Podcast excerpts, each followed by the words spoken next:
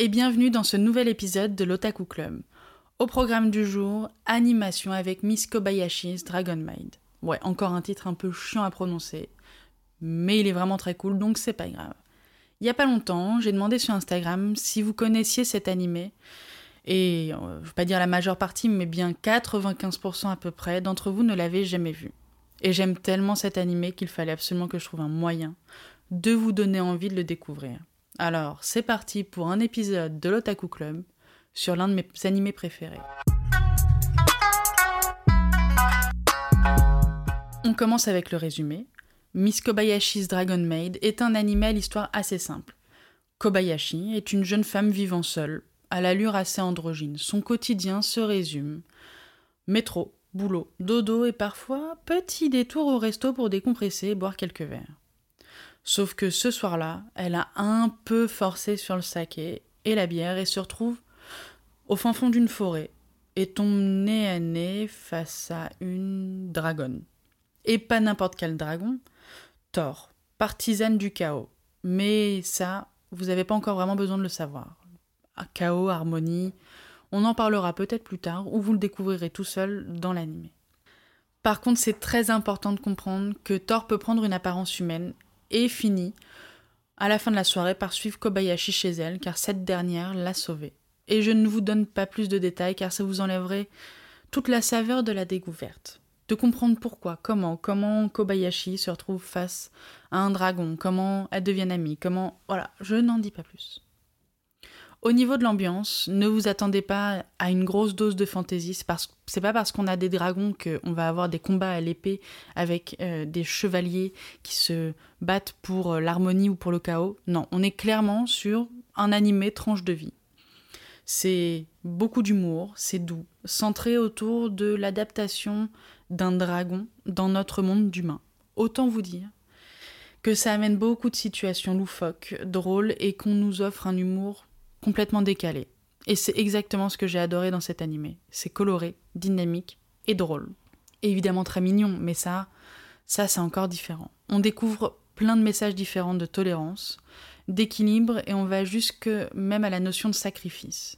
Mais ce qui ressort le plus dans tout ça, c'est la mignonnerie autour des personnages, notamment Kanna, une jeune dragonne qui suit Thor dans le monde des humains. Et ça, c'est vraiment un des personnages préférés euh, des gens. Euh, moi, c'est pas le mien. Moi, j'aime Thor. Et je vous laisse comprendre pourquoi. Parce qu'il y a cette petite relation ambivalente avec Kobayashi.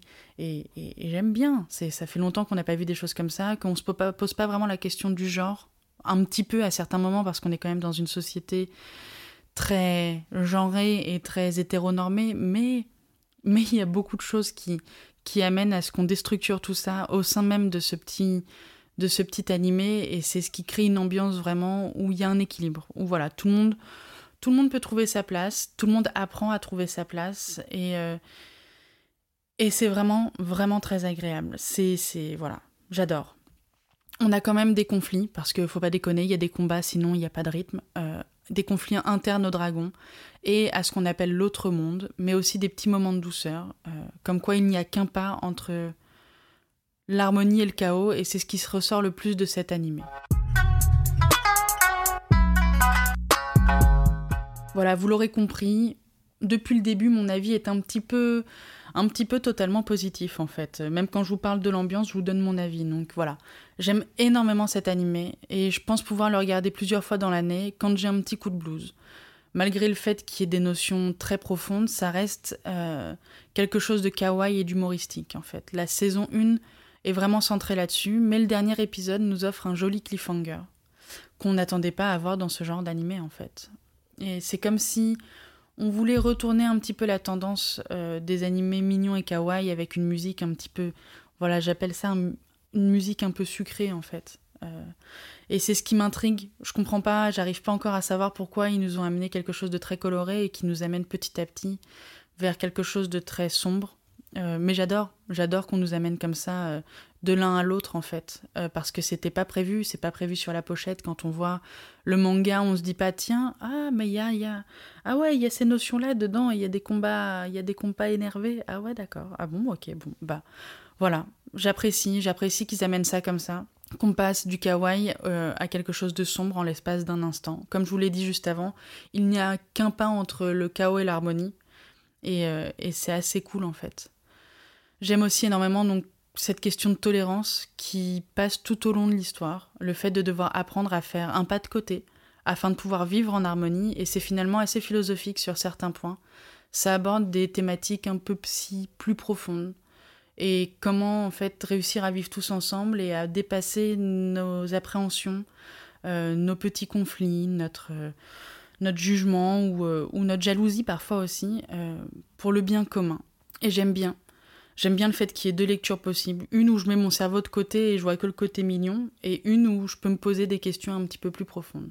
Au-delà de ça, les personnages sont très sympas et bien écrits. Ils sont un peu comme nous tous, vous savez, en façade, tout va bien, mais chaque personnage cache un passé un peu lourd. Bon, enfin, on n'est pas tous des dragons, hein, donc c'est surtout les dragons qui ont un passé euh, euh, et qui ont vécu des millénaires et qui ont vu passer des atrocités, et puis surtout, voilà, croyez-moi, on n'élève pas un dragon de la même façon qu'un humain, et cet animé nous le prouve bien. Que dire de plus sur cet animé, euh, si ce n'est ne vous laissez pas avoir par cette par la couverture que vous pouvez voir sur les, sur, les sites de streaming, ou même, il me semble qu'il y a un manga c'est vraiment très sympa. Les dessins sont cool. Enfin, laissez-vous, laissez-vous tenter, les amis. Laissez-vous tenter par une, un dragon qui est aussi une maid et qui est amoureuse d'une humaine. Ah merde.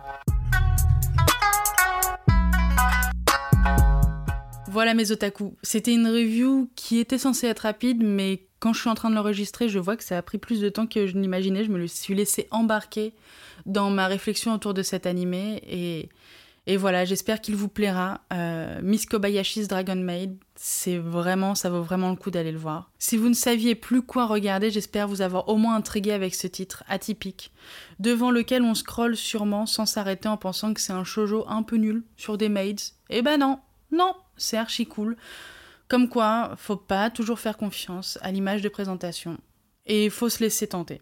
J'ai hâte de voir ce que Thor, Kana, Kobayashi et tous les autres personnages nous réservent dans cette seconde saison, qui a mis beaucoup trop de temps à arriver. Au fait, c'était Salambo. J'écris, j'anime et monte ce podcast toute seule avec mes petites mimines. Alors n'hésitez pas à me dire ce que vous en avez pensé. À laisser un avis sur votre plateforme préférée d'écoute. Enfin, si cette plateforme vous laisse laisser un avis. Et surtout, partagez l'épisode à quelqu'un à qui cet animé pourrait plaire.